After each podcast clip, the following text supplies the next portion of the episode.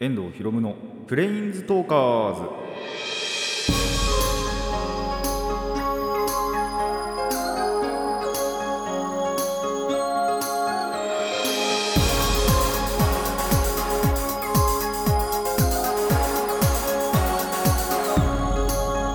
ラジオの前の皆さんこんにちは。遠藤博夢のプレインズトーカーズ。パーソナリティの遠藤博夢です。この番組はマジック・ザ・ギャザリングのプレインズウォーカーたちがさまざまな使いや旅できるかごとくさまざまな話をしようという番組です。まあ1月もね結構経ってきたんでまあ仕事とかもまあすでに始まっていてでっていう感じだとは思うんですけども正月ボケは皆さん抜けましたがね？僕はボッケボケです。びっくりするぐらいボッケボケなんですよね。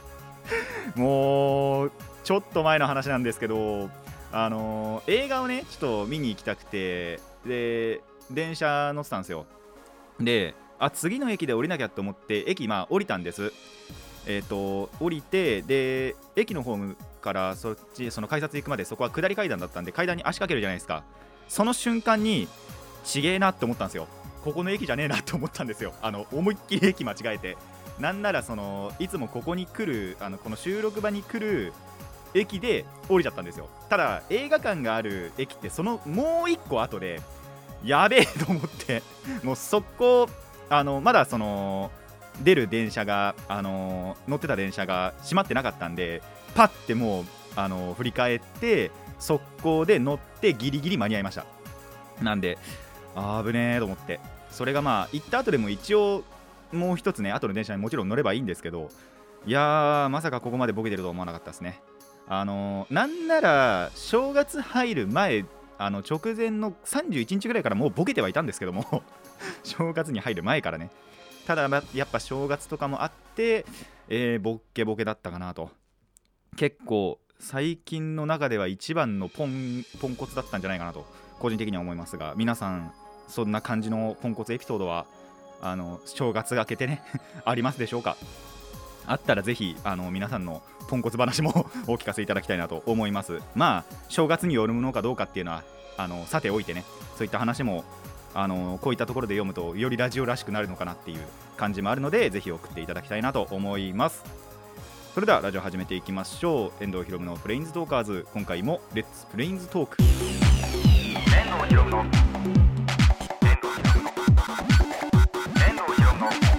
プレインズトーカーズ改めましてこんにちは。遠藤ひろむです。いやーまあやっぱ最近は結構アプリで麻雀とかをねやってるんですけどなんかその僕がやってるジャンタマっていうアプリで新しいイベントが来てそれのイベントのその対局方法っていうかあのーまあ、ルールがいつもの普通の麻雀と全然違うわけですよ。それがまあでも結構面白くってあなるほどこういう遊び方もあるんだなっていうのをあのリアルだとできない感じですね。デジタルだからこそできるようなあのルールで。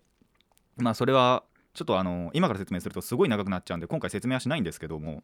ただなかなかねやってるとあなるほどこういう遊び方もあるんだなっていうのがあって結構目から鱗な感じがあったなと思います。結構バリバリやってて。まあそれによってなんだろうなそういうえっと、たい焼きがもらえて でそのたい焼きをなんかその報酬と交換できるみたいなまあソシャゲでよくある感じの周回イベントなんですけど。それが結構面白くってあの好きある時は結構やってます。ただやっぱやってると分かるんですけどあの、まあ、マージこれ麻雀そのものの話なんですけどやっぱその運の浮き沈みっていうのがあるんですよね。すごいバカ勝ちする時もあればもうボロボロに負ける時もあると。やっぱボロボロに負けた時って自分の運が下振れてるっていうのが分かるんであのやりたくなくなるんですよ。あちょっと今やってもしょうがないなってなっちゃってそういう時はちょっとあの萎えるんですけども。あのテンション爆上がりしてる時ってなんかもうあのー脳内物質がね大変なことになってて、あのーいつもじゃやらないようなことをバリバリやりだすっていう。でそれが裏目に出て 結局負けるみたいなことももちろんあるんですけどなかなか面白いイベントだったんでぜひね気になる方はあのジャンタマ1回入れてみてまあでもルールわかんないとかなって思うんですけど、あの体験はしてみてほしいなと。それからなんかもしかしたらまあ投稿者さんとかいるのかな今のルールに関して。とかいると思うんで、えー確認していただきたいなと。まあでもあの間違ってもそのやっぱリアルで打つ時とかはそういうルールにはならないんであの本当に変則なルールなんで、えー、とゲームの中だけというかそういったところで楽しんでいただければと思います。ちゅうわけで、えー最初のコーナーはこちらです。麻雀の話。まあ、前回からね、あの麻雀の布教をしようということで麻雀の説明をしてきたわけですけども、えっと、今回はコーツの種類コーツっていうのは、えっと、同じ牌同じ種類の牌を3つ揃えることのコーツの種類。コーツにもちょっと種類があってなんでそこのお話をするのと、えーまあ、前回話さなかった缶について、まあ、泣きにはチーとポンと缶っていうのがあるんですけど、まあ、前回はチーとポンをだけを説明したんですが缶がちょっとあの説明長くなっちゃうんで、えー今回説明したいのとでその缶と合わせて説明したいのがドラ。そのドラ表示とかの話も、えーしていこうと思います。じゃあまずは交通の話から。交通ってその、まあ、2種類まず大まかに分けてあるんですよ大まかっていうかまあ2種類しかないか。2種類あるんですけどそれ何かっていうと民子とあんこっていうのがあるんです。じゃあこれ何が違うのかっていうとまずあんこっていうのが自分のその手の中だけで3枚揃えること、まあ、なかなか難しいことではあるんですけどただまあそれにの状態のことをあんこって言うんですよ。このあんこじゃないといけないその役とかもあるんでこれはやっぱ覚えておいた方がいいかなと思います。じゃあ民子は何かっていうとポンで泣いた時。ポンはあのー同じ牌を2枚持ってる時に相手がその同じ牌を出したらそれを取れるっていう。これでも同じ牌3枚揃うじゃないですか。で、えー、とポンで泣いたその交通のことを、えー、民子と言います。でやっぱそのあんこじゃなきゃいけない時の民子でなきゃいけないっていうのはあんまりないんですけどただあんこじゃなきゃいけないっていう役はいくつかあったりするのでまあ主にあんこの方なんかは覚えておいていただきたいなと思います。まあ明るみに出てるコーツか自分の中手配の中だけだから相手からは見えない暗いコーツかっていうので覚えていただけると、えー分かりやすいんじゃないかなと思うのでぜひあのこのミンコとあんこは覚えておいてください。で次に、えーご紹介したいのが缶。でこれがちょっと処理があのめんどくさいんでえーとまあ、今回また長くなるんですけども缶っていうのが、えー、と同じ牌を4つ揃えてその泣く種類種類の泣く泣きが、えー、缶と言います。でこの缶がまたちょっといろいろ種類がありましてそれこそそのさっきの、えーあんこみたいな感じで自分の手の中だけ本当に4枚全部をあの麻雀って同じ全く同じ種類の牌は4枚しかないんでそれを4枚自分の手の中で揃えた時は暗冠と言います。でこの暗冠の時にはリーチができるっていう違いもあったりするんでそれまたえっ、と役の話多分次回にやるかなと思うんですけどにお話ししようとも思うんですがこの暗冠の時は、まあ、要はやっぱりの自分の手の中だけで作ってるっていうことではあるんで、えーリーチができると。じゃあ逆にリーチができない冠って何かっていうとまあ民間ですね。あの明るい冠と書いて民間です。でこれはもちろんその自分が、えー、と3枚だから同じ牌をまあちょっと分かりやすくウーマンを持ってるとしましょう。ウーマン3つ持っててでまあどっかからの家からウーマンが出されました。でそれを泣きたいって思った時は、えー、缶って言って缶枚全部倒してでえー、とまあ横に置いときますと。分けて置いときますと。でそれもちゃんと缶としては扱われるんで缶の時と同じ処理をするんですが、えーこの時のその民間と暗間ああともう一個ちょっと先にご紹介しましょう。もう一個その民子の時何かをポンですでに泣いてて持ってる時じゃあウーマンを仮にポンしてるとしましょう。でその時に、えー、とその状態である時に自分がウーマンを引いてきました。この時も缶ができます。ただ相手が出した時はできないんですけどポンをしているかつ自分がまた引いたっていう時には缶ができます。このことを果敢って言うんですけどえー、と加えるに缶ですね。で果敢ということでえっ、とまあ処理的には民間と似てるんですけどそのすでに3枚ある時の民間と似てるんですが、えー、とそういうこともできると。でその違いというか処理の時の違いなんですけどその缶をするとドラ表示っていうのを追加で1枚めくるんですよ。その1曲が始まる時にちょっとこれまた後で話すんですけどドラ表示っていうのを先に作っておくんですね。で1枚だけは必ず公開されててその公開されてるところの次の牌1つ上の牌が、えー、とドラになるんですよ。例えばまあちょっといつも出すんですけどウーマンが、えー、と表示されてるとしましょう。そうするとローマンがドラになります。でなんで、えっと、例えば、リャンピンにしましょうか。じゃあ、リャンピンが公開されてると、えー、3ピンがドラになる。っていう感じで、えっと、その必ず1曲ごとにドラっていうものがあってその表示牌っていうのも変わっていく。で缶をするとそれがもう1枚増える。リャンピンに次いでじゃあ次また三蔵が公開されました。そうすると数層がドラになると。でどんどんどんどん、えー、と缶をすると増えていっちゃう。ただえっ、とこれはちょっとルール的なところになるんですけど4回までしか缶はできないです。あの全員合計で。誰かが1回缶しました。誰かが2回缶しました。もう1人が缶しました。確かねその時点でそもそもゲームが終わります。確か。缶で流れちゃうんですよ。ただ1個例外があって1人だけが4回缶すると確か続きます。あのその辺ルール曖昧だったんですけどあのー、役満のね数貫つって役があるんで確かそれだけは認められてたかなと。で逆にそれで1人が全部数貫すると4個貫するとそれ以降誰も缶ができなくなります。仮に揃ってても。っていうのは、えー覚えておいていただきたいなと。でそのドラを表示するところなんですけど大杯って言われるところがあって必ずそのまあ1人がずつ山を作るじゃないですか。その目の前にえっと 17×2 17の牌を横に並べてその上にさらに17牌を置くっていうのをやって合計34枚積んでっていうのを、えー、とだから4列それぞれ作ってでまあそのサイコロ振って特定の場所から、えー、と牌を取り始めるんですけどその余ったところに、えー、と14牌だけ、まあ、2×7 ですねを、えー、と大牌っていうものとして置いとく。ここはもう対局ではほぼほぼ使われないです。そのドラ表示とかでしか。ただこの大牌に唯一触れるのが缶なんですよ。でえっ、とその缶をして暗缶の場合は先にそのドラ表示をパッてめくってから臨上杯っていうのを取るんですね。その大杯の中の4枚だけその缶の時に取れる、まあ、予備の牌というかがあるんで普通の山からじゃなくそこから1枚取ります。でその後えっともともと使うはずだったえっと山があるじゃないですか。あの積んである。そこの一番最後の牌を抜きます。それが缶です。あのちょっとやっぱ処理めんどくさいんでこれはもうあの実際にやるってなあの麻雀をやるってなった時にあの友達とかとね同僚とかと確認しながらやってほしいんですけどもえー暗缶の場合自分の手だけでそれと暗缶の場合は、えー暗缶を宣言して全部の牌を倒しあ全部ってあの4枚を倒します。でえっとドラをめくってからリンシャンを取る。でリンシャン取ったらえっと一番最後の牌、えっと、山の中の一番最後の牌を1枚大牌に、えっと、追加する。で大牌は要はその14枚必ずなんだろう用意しとけっていうそういう話ですね。を、えっと、処理しますと。でこれが、えっと、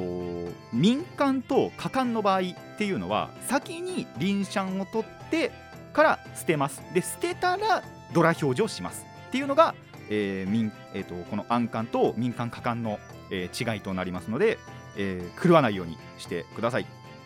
で最後にさじゃあそのさっき言ったドラの話をするんですけどもその王牌にで表示されてるドラの1個あ、えっと、ドラ表示牌の1個上がドラになりますと。で、えっと、そうもう1個お話したいのが自敗の時。あのその数杯の時はその1個上っていうのがあで9万の時は E マになります。がドラになるんですけどえっ、とその自敗の場合は自敗次の自敗になります。でこの順番が東西南北じゃなくトン南シャーペイです。ちゃんと。なんでトンが表示されてた場合は南がドラになって南が表示されてた場合はえっ、とシャー西がドラになる。そんな感じですね。で同じくシャの時はペーペーの時はトンとこうやってぐるぐる回っていきます。で白発チュンの場合は白が、えー、と表示されたら発発が表示されたらチュンチュンが表示されたら白というのがドラになるので、えーその都度その都度やっぱり確認した方がいいですね。この辺はあの役の話の時にもするんですけどもあの役配って言われてあのそれをポンしてもちゃんと役になる。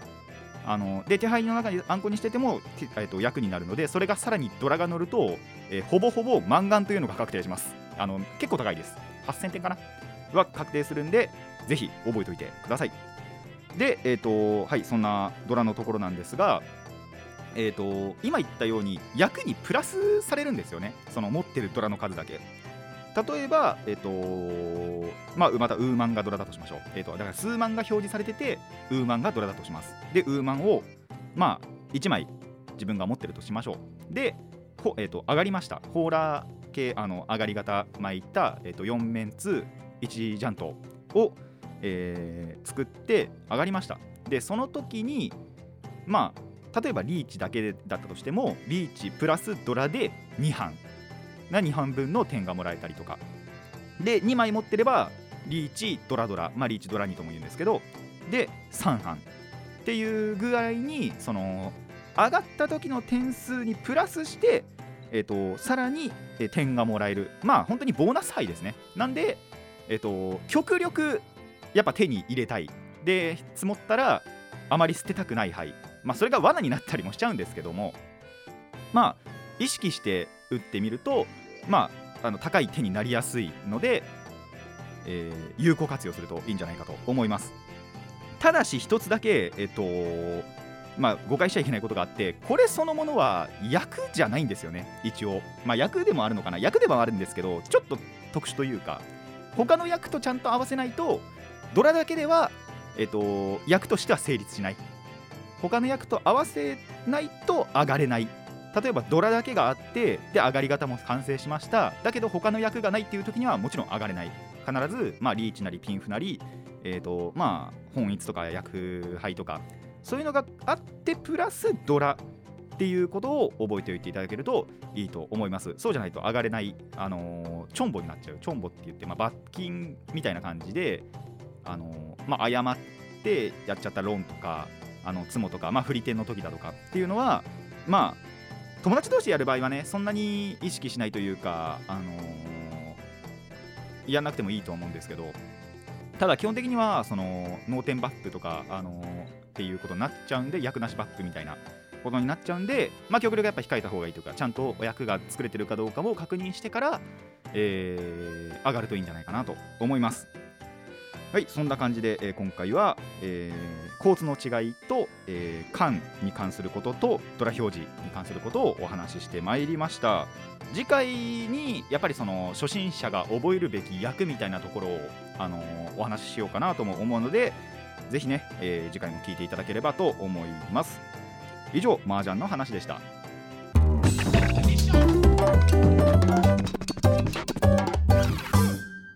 藤ひろむのプレインズトーカーズ。続いてはこちらです。ジョジョの話。はいあの最近ですねまあアニマックスあ最近っつってもちょっと前かな。年明け前ぐらいからなんですけどジョジョを見返しててまあ見返しててっていうかそのアニメのシリーズ追おうとしてたんですけど、えっと、3部の半分ぐらいから見なかったんですよ。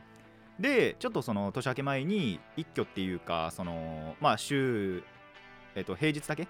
で、えっと、やってる時間があったんでちょっとさやっぱ見直してみようというかあのちゃんとあの追っかけようって思って3部のそのあてか3部からかなを全部見たんですけどこれやっぱ見た方がいいなって思うんで、え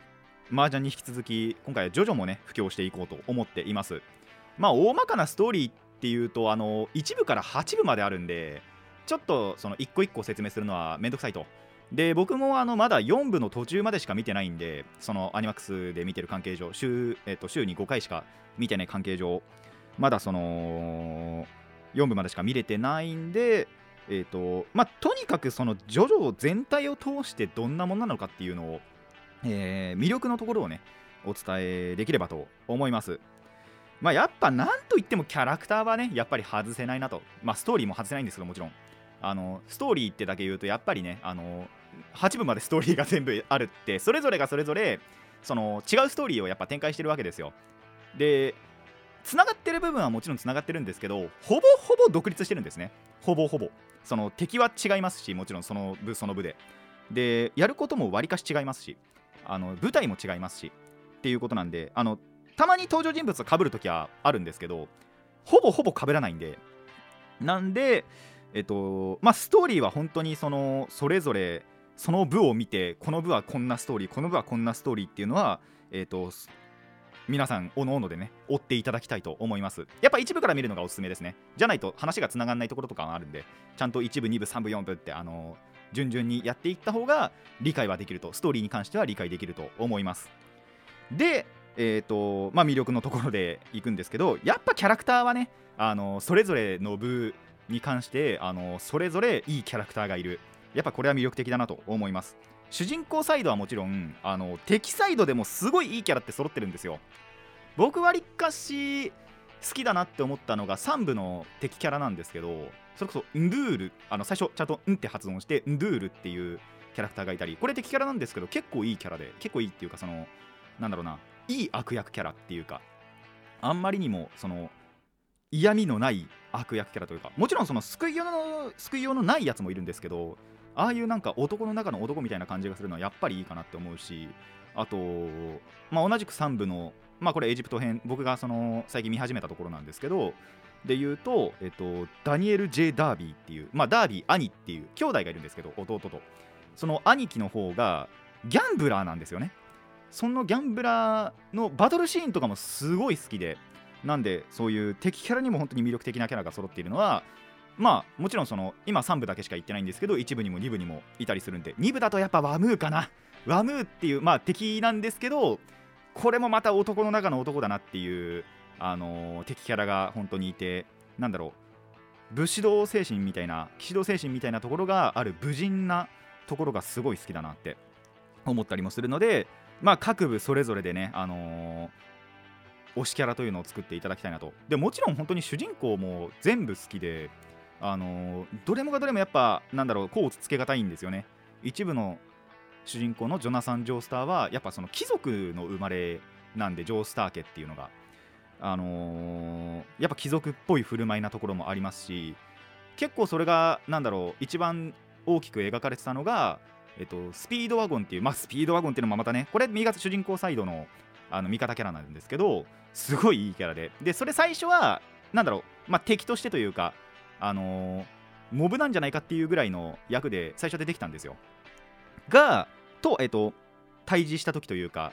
はなんだろうすごいその主人公のねジョジョのジョナサン・ジョースターの貴族本当に貴族だなっていうか高貴な生まれなんだなっていうところが現れるところでもあるのでそういったところはやっぱり確認していただきたいなと思います。なんで本当にあのキャラクターがね個性豊かなのはまあどんな漫画でもねそれは同じだと思うんですけどもやっぱジョジョにはジョジョのキャラクター性っていうのがあるのがえっ、と見ていただきたいところだなと思います。でもう一つ、まあ、結構、あのーすごいいっぱいあるんですけど、まあ、もう一つの要素としては、まあ、一部、二部では波紋という、まあ、波紋の呼吸法っていうものを、あのー使って吸血鬼を倒していく、えっと物語の根幹というかになるものの一つに石仮面っていうのがあるんですよ。この石仮面をかぶります。その石仮面がかぶった状態で血を浴びます。そうすると石仮面からなんか針みたいなのがドスドスドスって刺さって頭に刺さって吸血鬼になるっていう仕組みがあるんですね。その吸血鬼を倒す唯一の方法は、まあ、太陽の光なんですよ。でその太陽の光を暗闇、まあ、夜とかだととかあと、まあ、日光遮られてる建物の中とかだとあの届かないんですけどそんな暗闇の中でもその波紋の呼吸法っていうのを使うと太陽と同じ波長を自分の体にこう張り巡らすことができるんですね。それで殴ると,、えー、と太陽と同じ効果を得られるんで吸血鬼が蒸発するという仕組みがあるんですよ。そんな波紋の呼吸法による1部2部での戦いから一転して、え3部以降3部からは全部そうなんですけどでは、えー、とおそらく皆さんもこっちは聞いたことあるんじゃないかと思うんですけどスタンドっていう、まあ、守護霊ですね。みたいな感じのあの自分の精神力が具現化したビジョン。で自分のそばにいるからスタンドっていう名前なんですけど。そのスタンドによる、えー、とバトルが繰り広げられていく。まあどっちのバトルもやっぱり捨てがたい。波紋もね結構そのいろんな種類がちゃんとあって炎をまとう波紋だったりとか水の中でしか使えない波紋だったりとか。っていうまあ一種のなんかビーム系なところがあるんですけどね波紋も。あでもビームはあれか。ターコイズブルーだけかな。とかいろんなその波紋の種類とかもあったりあと2部だとそのちょっとトリッキーな主人公なんですね。ジョセフ・ジョースターっていうのが。なんか騙しとかそういうトリックがすごい好きな人物なんでそれにさらに波紋を絡めたそういうトリッキーな戦い方があと頭脳戦があったりするのが2部の特徴なんですけどで3部以降はそのスタンドによってバチバチのバトルをすると。でそのスタンドがやっぱりその個性豊かなんですよね。あのいろんな本当にスタンドがいてまあ主人公サイドで言うならそのやっぱ主人公の丈太郎のえースタープラチナは本当にパワーがすごい強いのに加えてすごい精密な動作もできる。その精密な動作によってその3部のやっぱりその物語が進んでいくというか始まるので。えっとある1枚の写真から本当は暗闇で全く見えないんですけどハエを見つけ出すんですよね。でそのハエをすごいあのー高速でスケッチブックに書いてでこのハエがここにいるからじゃあここに行こうっていうそれをヒントにして物語があのスタートするわけなんで、えーそういうことができるスタンドもいれば炎を操るねアブドゥルのマジシャンズレッドっていうんですけどを操ってその、まあ、鉄を溶かすこともできたりだとかあとその炎で敵を束縛するレッドバインドっていう技もあったりだとかっていうやつもいれば剣を使うスタンド、えーポルナレフのシルバーチャリオッツですね。っていうのもいる。本当にそのそれぞれ個性豊かなスタンドがあってそれがもう3部以降全部出てくるんであのとにかく飽きない。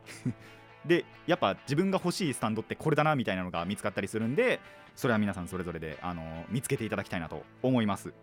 やっぱスタンド3部以降のねスタンドのこれっていうのは魅力のやっぱ一つなんだなと思いますね。で、えーやっぱり欠かせないのがバトルだけじゃないんですよね。さっきも言ったんですけどそのダービーのところの戦いとかってバチバチのその殴り合いをするわけじゃないんですよ。そのギャンブルを使った勝負をしたりだとかあとまあそのダービーの弟まあ同じくダービーなんですけどテレンスん？テレンス T ダービーか。は、えっと、ゲームで勝負したりだとか。本当にそのビデオゲームで勝負したりっていう時もありますし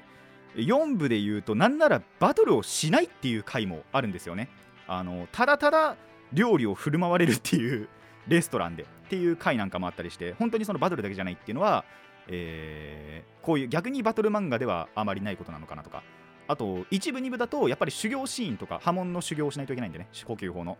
とかがあったりするのもまあそれも修行シーンっていうだけだったら多分他の漫画にもありがちだとは思うんですけどまあバトルだけじゃないっていうところっていうのが、えー魅力の一つかなと思います。で、えー、ジョジョやっぱりね語る上で、あのー外せないのは擬音ですね。あのーよくドカとかバキとか漫画とかで使われると思うんですけどまあジョジョはやっぱりねその擬音の使い方がなんだろういい意味で狂ってるんですよ。そんな擬音あるみたいな擬音が結構あるので例えばまあなんだろうやっぱ主人公と敵とで対峙した時はゴゴゴゴゴゴっていうのがついてたりってのはもちろんあるんですけどそれだけにとどまらず例えばまあ自分がねワインを口の中に含んでるとしましょう。それをカッター状にして飛ばすんですよ。その時はパパウパウパウっていう音が鳴ったりだとかあのカエルを潰さずに下の岩だけを叩く時はメメターっていう音がします。わかんないですよね。あのージョジョ読んでればわかるんで。あこれは漫画でもありますしちゃんとアニメでもあのー擬音がちゃんと出るんですよね。メメターっつって。出たりするんで、えーそれぞれ確認していただければと思います。あちなみにさっき言ったそのハモンカッターワインをカッター状にして飛ばした時その飛ぶ時の音はフイーンって言ってます。し、えっと誰かにキスをする時はあの無理やり強引にキスをする時はズキューンってなります。あのそれぞれ確認してみてください。結構初めのうちですねズキューンは。なんで本当にいろんな擬音があるということはあの外せない魅力だなと思います。これは結構他の漫画にはないやっぱり特徴なんじゃないかなと思いますので、えーいろんなね擬音を体感していただきたいと思います。あとはやっぱりジョジョ立ちですね。あの確かこの作者の荒木博彦先生がだから彫像とかが好きだと。昔のあのよく歴史の授業とかでなる彫像が好きでそこからヒントを得てキャラクターにそういうギリギリ人間が稼働できそうな立ち方っていうのをさせるんですよ。でやっぱそれぞれによってレベルとかがあって僕レベル1だけはマスターしてるんであのーまあちょっと姿はね映ってないんですけども。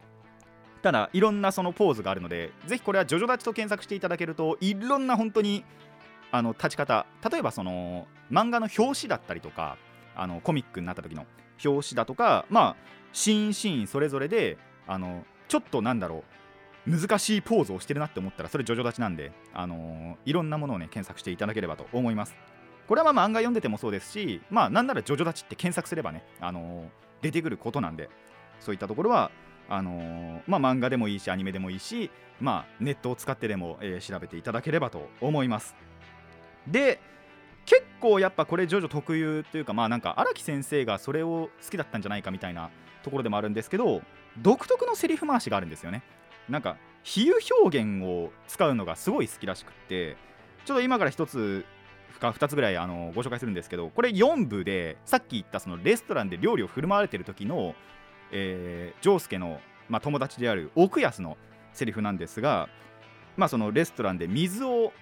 あのミネラルウォーターを飲んだんですよ。そしたらあのそれを例えるんですね。その水があまりにも美味しすぎてその水を例えた時のセリフなんですけど例えるとアルプスのハープを弾くお姫様が飲むような味っつうかすげえ爽やかな味なんだよと。3日間砂漠をうろついて初めて飲む水っつうかよって。それぐらいうまい水を飲んだっていう。まあ分かりやすいというかあまりに過度な表現ではあるんですけどもまああのー、こっちにその美味しさが伝わってくるじゃないですか。とかその後そのスパゲッティパスタを振る舞われるんですけどその時は例えると豆まきの節分の時に年齢の数だけ豆を食おうとして大して好きでもねえ豆をふと気がついてみたら一袋食ってたっつう感じ。っていうぐらい。なんならその奥安って辛いものがダメらしくってこれは漫画で言われてるんですけどそのただそのスパゲッティなんか赤唐辛子が入ってるんですよね。だけど癖になって食べちゃうみたいな。っていう時のセリフはこれです。こんな感じででも各部それぞれやっぱりそういう例えの話とかわりかしあったりするんでそこはね好き嫌い分かれるらしいんですよ。ネットで検索してみたら。意外と嫌いっていう人もいるんですけど僕はこれ大好きで。やっぱこのレストランの話なんかもすごい好きなんでこれはね4部の中で一番好きな話なのかなって思ったりとかまあそうじゃなくてもやっぱその本当に3部でも2部でもあの例えるの話この比喩表現の話っていうのがすごい出てくるんで話っていうかセリフか。出てくるんでここもねやっぱそのジョジョを語る上では魅力の一つなのかなと思いますしまあこういうなんだろうそのちょっとふざけじゃないですけども面白いそのギャグ表現じゃなく本当にその心にしみるっていう名言なんかももちろんあるのでここもねちょっといくつか紹介したいと思います。これ第5部の、えーと、主人公サイドのアバッキオっているんですけどそのアバッキオってもともと警官だったんですよね。ただちょっとあることがあってそのギャングの方に身を落としちゃうんですよ。でその警官時代の同僚のセリフなんですが大切なのは真実に向かおうとする意志だと思っている。向かおうとする意志さえあればいつかはたどり着くだろう。向かっているわけだからな。違うかいっていう。すごいしみるじゃないですか。その真実に向かうもう過程が大事と。結果じゃなくて。結果ももちろん大事だけどそこに向かう意志があるっていうのはあのー、いつかはもう意思を持ってればいつかはたどり着けるわけだからなっていう。すごいいいセリフもやっぱりあったりするんですよね。あとはどうしようかな。これとか言ってみようか。あこれはちょっと違うかな。もちろんもう本当に名言だらけなんでねちょっとどれにしようかってすごい悩むんですけど。あとねそうだな。あこれもいいですね。さっき言ったワムーの第2部の敵のワムーのセリフなんですけど悔いはない。心からお前の成長が見れてよかったと思うよ。俺はお前に出会うために1万数千年もさまよってたのかもしれぬ本当にそのジョジョって最初のうちはその波紋も弱くてあジョセフ・ジョースターがね。波紋が弱くて最初はやっぱ負けちゃうんですよ。ただもうぐんぐんぐんぐん成長してついにはこのワムーを、えーと、倒すことに成功したんですがその時ワムーも無人なんであの自分が負けたけどだけどあんなに分かったお前が成長してくれたのはすごい嬉しかったっていうそんな無人なあのなところが感じ取れるすごいしみるというかまあ本当にこのワムーを体現したセリフっていうのがやはりあのー、いい名言なのかなと思います。のでもちろんねこれ以外にも本当に1部からあの、多分今の8部まであの6部以降全く分かんないんですけどもすごいいっぱいその56はあるはずなので自分の好きな56っていうのも、まあ、名言っていうのもやはり、えー、探していただきたいなと思います。まあ、最後になるんですけど